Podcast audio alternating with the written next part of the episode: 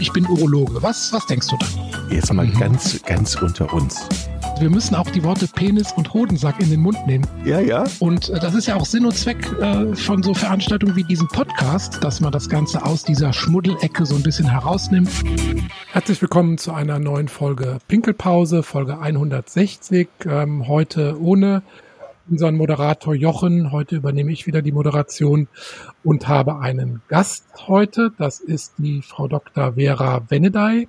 Sie ist ähm, ja Patientenmanagerin. Das wird sie uns gleich noch äh, genau erklären, was das bedeutet und ähm, mit, äh, ist Mitarbeiterin in einem Unternehmen, das heißt Admedicum, die sich mit Patientenkommunikation ähm, und Therapieentscheidungen befassen. Und das ist ein sehr interessantes Thema, denn äh, es gab eine Erhebung ähm, zur Therapie Entscheidungen bei Prostatavergrößerung. Und das ist, glaube ich, sehr, sehr, sehr wichtig, weil gerade in diesem Gebiet, glaube ich, die, das Herangehensweise an diese Erkrankung und die möglichen Therapieoptionen so weit gefächert sind, dass der Patient da oft ziemlich alleine steht und äh, Unterstützung braucht. Und äh, ist es wichtig zu erheben, ähm, wie die Patientenpräferenzen in der Herangehensweise an diese Erkrankung sind. Und solche eine Befragung hat äh, stattgefunden und die Frau Dr. Venedey wird heute so ein bisschen über den Hintergrund einer solchen Befragung berichten und ja, wie sowas abläuft und auch was dabei herausgekommen ist. Ich grüße Sie herzlich, Frau Dr. Venedey. Ja, vielen Dank für die Einführung. Genau, auch damit die ähm, Hörer und Hörerinnen, ähm, ich kenne ja Ihre Zielgruppe nicht so ganz. Auch äh, Frauen, ja. Dabei mhm. ist, genau.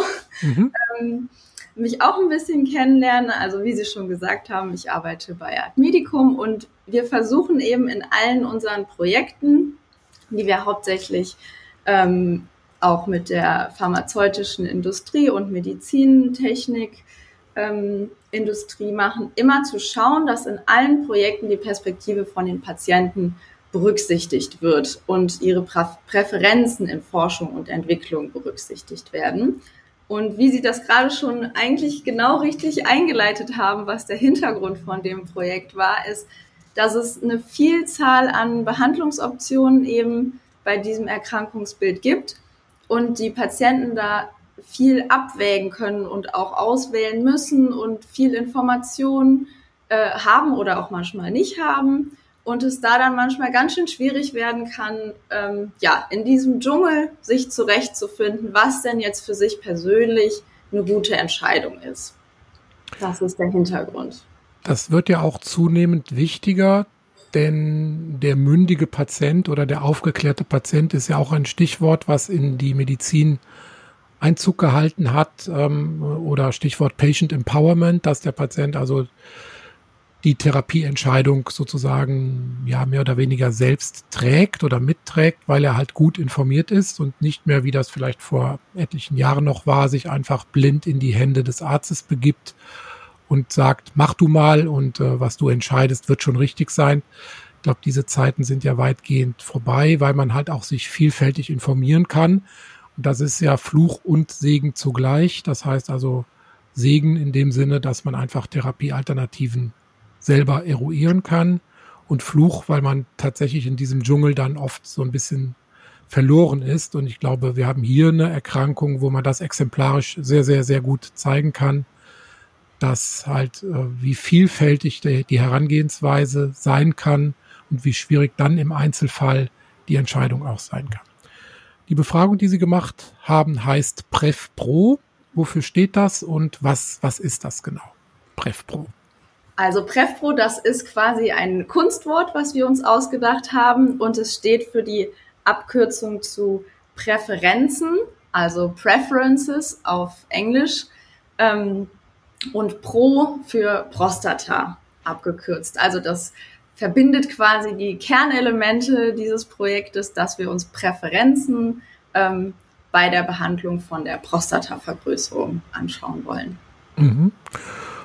Gut, jetzt stelle ich mir vor, ich mache so eine Befragung, das heißt, ich setze mich ans Telefon und ähm, oder ich rufe ein paar Leute an und frage, leidest du an einer gutartigen Prostatavergrößerung? Wie gehst du damit um? sehr naiv gedacht. Oder wie macht man das auf wissenschaftliche Art und Weise im gewissen Standard? Ja, im Prinzip genauso, wie Sie das gerade beschrieben haben. Vielleicht noch ein bisschen strukturierter, aber die Schritte, die Sie genannt haben, sind genau die, die man macht. Also wir haben erstmal ähm, das Projekt natürlich so ein bisschen beworben, bekannt gemacht, ähm, da auch mit ähm, Fachärzten in der Urologie zusammengearbeitet, die ihre Patienten darüber informiert haben, beziehungsweise dazu Informationen im Wartebereich hatten. Ähm, und dann haben sich Patienten bei uns gemeldet und wir sind erstmal in eine Interviewphase eingestiegen und haben da quasi geschaut oder gefragt, was die Patienten bisher für Behandlungserfahrungen gemacht haben, was für sie belastende Symptome sind, wie sie ähm, ja ihre Situation insgesamt gerade so wahrnehmen, über was sie sich informiert haben, über was sie gerne mehr Informationen hätten und was so ihre Erwartungen sind an eine optimale Therapie. Und was wir auch besprochen haben, waren, was Befürchtungen sind bei den Therapien, die sie bisher so vorgestellt bekommen haben von ihren Ärzten. Ähm, ja, was da für Risiken kommen könnten, ähm, die den Patienten eventuell Sorge bereiten. Mhm. Okay, und ähm, gibt es da dann sozusagen, Sie möchten das ja auch später dann publizieren. In Fachzeitschriften muss man da gewisse Standards erfüllen, was diese Interviewform angeht oder bestimmte Fallzahlen erreichen oder gibt's, wie habe ich mir das vorzustellen? Also bei den Interviews, ähm, da gibt's, ähm, das ist relativ frei. Man muss das natürlich nur nachher alles gut berichten und transparent berichten, wie man das gemacht hat. Mhm. Ähm, aber standardmäßig geht man genau mit den Themen, die ich jetzt gerade eben auch genannt habe, an die Interviews so ran, um erstmal die Entscheidungssituation der betroffenen Person kennenzulernen, was mhm. da alles eine Rolle spielt.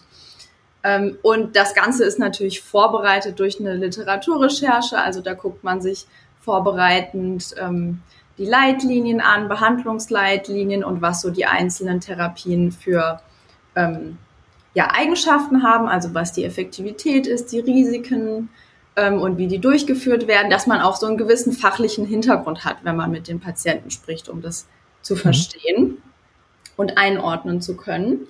Mhm. Und ähm, das, was man dann quasi aus diesen Interviews auswertet oder rausfiltert für die weitere Befragung, ist, was sind so die wesentlichen Elemente, die für Patienten eine Rolle spielen, wenn sie eine Entscheidung für eine Therapie treffen wollen. Das mhm. ist so das Kernergebnis, was dann auch in so einer wissenschaftlichen Publikation ähm, später von Interesse ist. Mhm. Da kommen wir, denke ich, gleich noch zu, weil das ist ja für die Zukunft sehr, sehr wichtig, dass man das einfach auch erfasst und das hat, glaube ich, auch für die Wissenschaft dann ähm, Konsequenzen. Aber bleiben wir vielleicht noch mal kurz bei dem, was Sie da so erfragt haben. Also aus meiner täglichen Arbeit ist gerade die Behandlung der, der Prostatavergrößerung, also der benignen Prostatahyperplasie, BPH, sehr individuell, weil natürlich erstens ist jeder Patient anders und zweitens hat jeder Patient andere Erwartungen an die Therapie. Ähm, also in Bezug auf, wie schnell möchte ich meine Beschwerden loswerden, wie viel Aufwand bin ich bereit dafür in Kauf zu nehmen oder wie viel, wie hoch ist der Leidensdruck überhaupt. Also wir haben durchaus Patienten, die haben ja objektiv gesehen deutliche hm, Beschwerden, aber subjektiv leiden die äh, kaum darunter. Also die haben einen hohen Resthahn oder müssen sehr oft in der Nacht, aber die haben sich über die Jahre sehr daran gewöhnt und äh, haben jetzt vielleicht gar nicht so einen Behandlungswunsch und andere mit viel weniger Beschwerden, einmal in der Nacht oder zweimal nachts pinkeln oder äh, nur einfach einer verlängerten Miktionszeit, dass der auf der öffentlichen Toilette einfach viel länger neben den anderen Männern stehen müssen oder sowas, die dann einen sehr dringenden Therapiewunsch äußern. Und ähm, ja, ich glaube, dass die Erwartung an Effektivität der Therapie, wie viel Aufwand das äh, bedeutet, welche Risiken gehen damit einher, ähm, einfach sehr, sehr, sehr unterschiedlich ist. War das auch Ihre Erfahrung? Ähm ja, das war auf jeden Fall auch unsere Erfahrung. Und ähm, das hängt natürlich sehr, sehr stark davon ab, wie so das Leben insgesamt von der Person ist. Ne? Also ja um mal ein Beispiel rauszugreifen, jemand, der berufstätig noch ist und äh, zum Beispiel im Außendienst viel mit dem Auto unterwegs ist oder so, für den ist es extrem belastend, äh, nachts ähm, häufig zur Toilette zu müssen, morgens komplett K.O. aufzuwachen ähm, mhm. und dann quasi seinen Job auch nicht richtig machen zu können, weil man permanent zur Toilette rennen muss. Mhm. Ähm, das ist natürlich eine ganz andere Situation als vielleicht eine Person, die sagt, oh, ich bin eh am liebsten zu Hause und gucke ein bisschen Fernsehen, lese und dann gehe ich halt mal zwischendrin zur Toilette. Das ist ein bisschen unangenehm, aber stört mich jetzt insgesamt nicht so. Ne? Also da ist es auch ja super wichtig, wie so die Konstellation der einzelnen Personen in ihrem Leben und in ihrem sozialen Umfeld auch dann mhm. ist. Genau. Jetzt haben wir also praktisch die hm, Seite der Beschwerden schon mal kurz beleuchtet. Dann kommt natürlich von der anderen Seite noch die Vielzahl an Optionen der Behandlung dann dazu. Also wir haben auf der einen Seite dieses ganz heterogene Patientenkollektiv mit, mit sehr unterschiedlich starker Ausprägung dieser Erkrankung der Prostatavergrößerung und haben auf der anderen Seite einen ganzen Blumenstrauß von Therapien oder auch beim Mann ist ja oft auch das Nicht-Therapieren der gewünschte ja. Weg. Ne? Männer haben ja auch sehr oft den Wunsch, einfach nur abzuwarten. Und dann haben wir das große Feld der Pflanzentherapien, also Phytotherapeutika, ähm, die ja auch sehr, sehr stark beworben werden, die auch durchaus in manchen Fällen einen äh, subjektiven Effekt haben, ähm, der objektiv manchmal nicht so ganz in Studien nachzuvollziehen ist. Dann haben wir ganz, ganz, äh, ja, verschiedene medikamentöse Ansätze zur Verkleinerung der Prostata, zum Öffnen der Prostata. Dann gibt's operative Verfahren, die man ganz grob in zwei Gruppen einteilen kann. Zum einen die minimalinvasiven Verfahren, die also zum Teil auch ambulant gemacht werden können, wo die Prostata ähm, über verschiedene äh, Energieeinwirkungen verkleinert werden kann, also sei es Kälte oder Hitze oder andere Energieformen, die in die Prostata gegeben werden und die Prostata dann über einen längeren Zeitraum dann schrumpft. Und wir haben die etwas invasiveren Verfahren, wo Prostatagewebe durch die Harnröhre von innen abgetragen wird. Also ähm, die klassische Hobelung der Prostata mit elektrischem Strom oder Abtragen mit einem Laser oder mittlerweile auch mit einem Wasserstrahl ähm, sind dann Verfahren, die dann schon invasiv sind, wo also richtig im Rahmen einer Operation Prostatagewebe abgetragen und entfernt wird und danach dann auch ein stationärer Aufenthalt für einige Tage notwendig ist. Und von diesem ganzen Spektrum, ich tue gar nichts oder ich nehme Pflanzenmittel oder ich nehme Medikamente oder ich lasse die Prostata schonend verkleinern oder ich lasse die Prostata operieren, ist also dieses ganze Spektrum der Behandlung. Und da haben sie was gemacht, ähm, was ich so auch nicht kannte oder was ich im Prinzip nur aus der äh, aus einem Spiel bei bei äh, was wir schon mal am, am Essenstisch in der Familie machen, das sogenannte Wahlexperiment ähm, gemacht. Äh, das geht so, also wenn wir das in der Familie spielen, heißt das, ähm, würdest du lieber ähm, zum Beispiel ein Leben lang dir nicht mehr die Haare äh, schneiden dürfen oder ein Leben lang nicht mehr die Fingernägel schneiden dürfen. So. Mhm. Und dann soll man sich entscheiden zwischen diesen beiden Möglichkeiten. Das ist, glaube ich, das Prinzip des Wahlexperiments, richtig? Ja, das ist genau richtig. Ähm, das ist quasi der zweite Teil der Befragung, den wir ähm, aus den Interviews heraus entwickelt haben. Ja. Und das, das funktioniert im Prinzip genau, wie Sie das gesagt haben. Ähm, man kriegt also zwei verschiedene Behandlungsoptionen, die erstmal so hypothetisch zusammengesetzt sind, ja. aber basierend auf den Therapieoptionen, die es tatsächlich gibt. Also es ist nicht komplett wild ausgedacht, sondern ja. es ist einfach hypothetisch zusammengewürfelt, was die bestehenden Optionen ausmacht. Und dann ist immer die Frage, welche dieser Optionen gefällt Ihnen jetzt eher? Also es kann mhm. dann auch schon mal vorkommen, dass natürlich beide Optionen einem nicht so wirklich zusagen. Mhm. Aber äh, für das Ziel des Wahlexperimentes ist es eigentlich nur wichtig, die Option äh, festzuhalten, die dann doch ein bisschen besser noch zu den persönlichen Vorstellungen passt.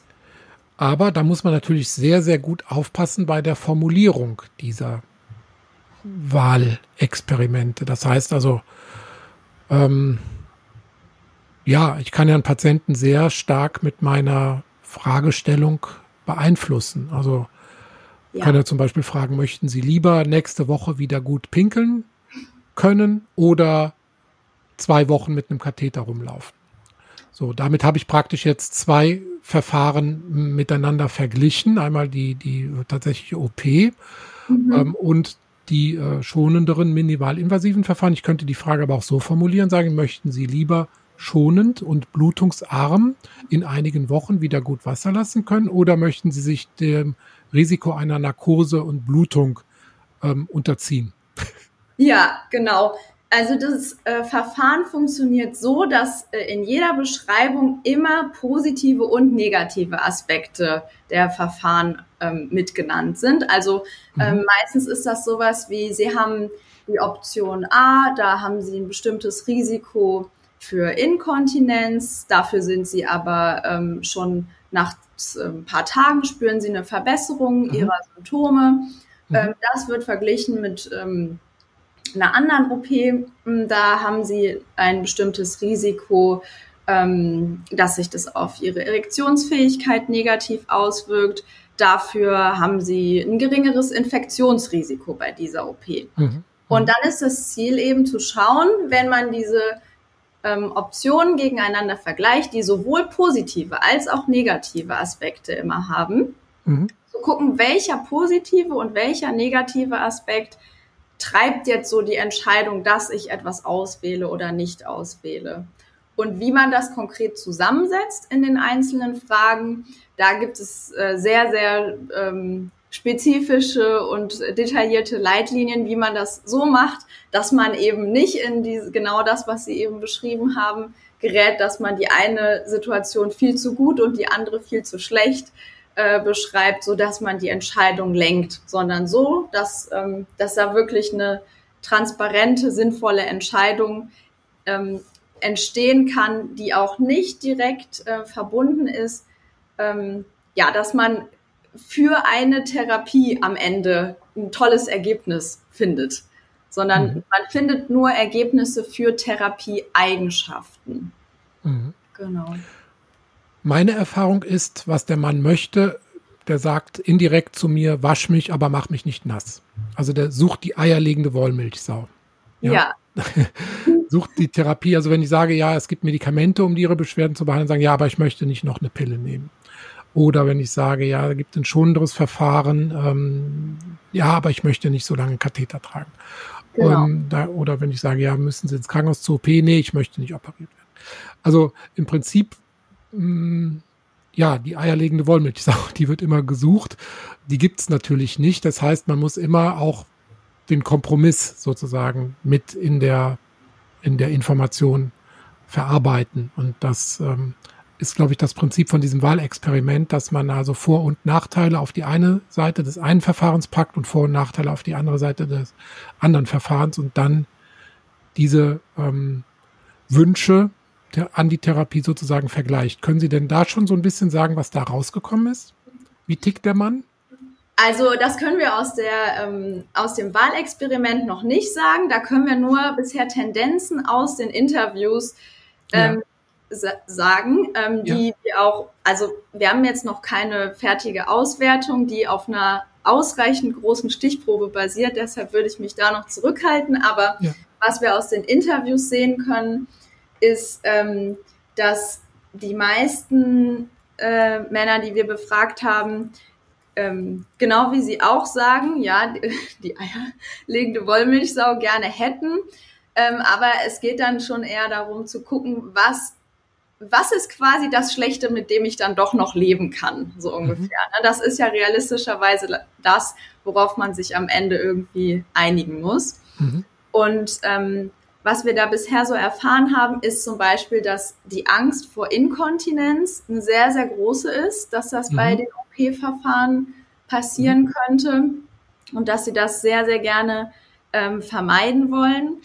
Ähm, dann ist ähm, als Hauptziel ähm, natürlich, dass man weniger oft zur Toilette muss, also vor allem in der Nacht, weil das mhm. eine sehr starke Belastung oft für die Patienten darstellt, weil es, ja, man schläft dann nicht, dann ist der nächste Tag im Eimer, man ist mhm. müde, man gerät in, müde, man wütend, mhm. ähm, mhm. man gerät in Streit äh, mit der Partnerin oder so und das, das zieht sich dann halt so durch, dieses nächtliche mhm. zur Toilette gehen ähm, und dann schlecht drauf sein. Mhm. Ähm, was wir auch gesehen haben, und das äh, fand ich auch nochmal ganz spannend, ähm, wenn man sich verschiedene Altersgruppen anguckt, dass ähm, die Angst vor äh, der sogenannten retrograden Ejakulation und ähm, damit einhergehend eingeschränkter Fruchtbarkeit auf natürlichem Wege auch sich zwischen Altersgruppen natürlich unterscheidet und auch je nachdem, wie die Partnerschaft ist, sich unterscheidet. Und da sind wir eben ganz gespannt, ähm, in der ähm, Befragung, in dem Wahlexperiment jetzt auch nochmal quantitativ auswerten zu können, ob man da vielleicht auch die Informierung und den Fokus der Informierung zwischen verschiedenen Altersgruppen nochmal anpassen kann, zielgruppenspezifischer und so. Hm. Genau. Ja, ich glaube, das wird sowieso entscheidend sein, ähm, wie man sozusagen Patienten neutral informiert. Denn ich hatte ja eben schon diese breite Palette an Behandlungsmöglichkeiten genannt und man kann natürlich nicht im normalen Praxisalltag alle Optionen mit allen Vor- und Nachteilen dem Patienten erklären, sondern das muss man schon sagen wir mal, Patienten individuell auf die jeweilige Situation angepasst. Also, wie Sie schon sagten, Altersgruppen, ist er berufstätig, ja oder nein? Wie dringend ist der Therapiewunsch? Wie stark mhm. sind die Beschwerden ausgeprägt? Wie viel Nebenwirkungen ist er bereit, ähm, in Kauf zu nehmen dann? Das hat man als Arzt relativ schnell erfasst. Was ist das für ein Typ? Möchte der eher so die schnelle äh, Lösung und ist auch bereit, dann dafür Risiken oder Nebenwirkungen in Kauf zu nehmen? Oder ist das eher ein ganz konservativer, ängstlicher, langsam agierender Typ, der viel Information braucht? Das sind so Aspekte, die man als Arzt relativ schnell erfasst, aber dann auch dann so ein bisschen personenspezifisch dann informiert. Und natürlich kommt dann immer noch die, ich sage jetzt mal, Färbung dazu.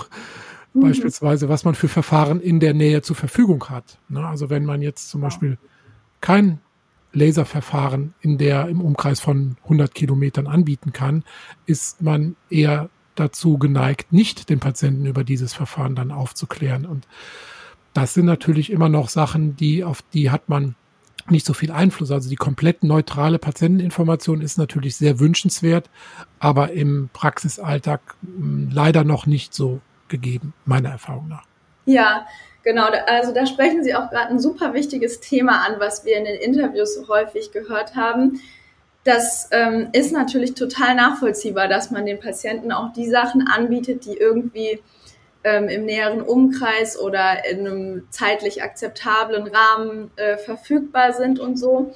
Ähm, die Patienten haben uns nur häufig berichtet, dass sie wenn sie dann im Nachhinein noch von einer anderen Option erfahren haben, die sie von ihrem Arzt vorher gar nicht gehört haben, mhm. dass das zu sehr großer Verunsicherung geführt hat, dass sie dann sich gefragt haben, ja, warum hat er mir das nicht vorher erzählt? Ähm, ist das wirklich nicht gut oder ähm, mhm. glaubt er, das passt nur für mich nicht? Und mhm. da ist genau, wie Sie sagen, die Balance zu finden zwischen dem Patienten umfassend zu informieren und aber auch das Ganze realistisch zu halten im Aufklärungsgespräch, super wichtig. Und ähm, vielleicht da noch so, so ein bisschen ab von Arzt-Patient-Gespräch zu einer anderen Art von Gespräch, dass uns auch viele Männer berichtet haben, dass sie ähm, eigentlich sehr zurückhaltend immer sind, sich mit ihren Freunden oder so über dieses Prostata-Thema auszutauschen, weil das auch irgendwie unangenehm und schambehaftet ist und so. Und dann, wenn sie es sich aber mal trauen, dann feststellen, ja, betrifft ja eh eigentlich jeden, jeder hat das gleiche Problem, alle äh, müssen da irgendwie gucken, was sie machen, weil es ja eben so eine weit verbreitete ähm, Erkrankung ist. Und dann ähm, ist das auch nochmal eine ganz gute Quelle des Austauschs und persönliche Erfahrungen teilen und so. Also das ist vielleicht an dieser Stelle eine Ermutigung an die Herren, äh, sich da auch mit ihren Freunden auszutauschen als weitere Quelle.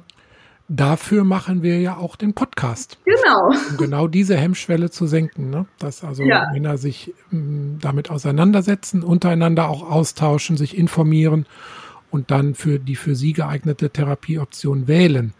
Ich möchte jetzt, bevor wir zum Fazit kommen, noch mal kurz den Bogen zur Wissenschaft spannen. Also bis jetzt haben wir ja bei Studien immer objektive Sachen gemessen. Also wie viel Resturin ist nach der OP da und solche mhm. Sachen, ja. Ich glaube, dass das, was Sie machen, auch für die zukünftige Wissenschaft einen äh, hohen ähm, Einfluss hat, denn es werden immer mehr sogenannte PROs, Patient Reported Outcomes, wichtiger, auch als Endpunkte für Studien. Mhm. Ähm, dass also gar nicht so sehr das, was man in der Wissenschaft objektiv messen kann, wichtig ist, sondern wie es dem Patienten hinterher geht, subjektiv. Und ähm, ja. diese Pros werden immer mehr auch als Endpunkte definiert, auch als primäre Endpunkte für Studien. Ähm, ja, sehen Sie auch so? Ja, das sehe ich auf jeden Fall auch so, weil ähm, es ist ja wunderbar, wenn man irgendwo im Ultraschall oder so sehen kann, eine Prostata ist kleiner oder größer geworden.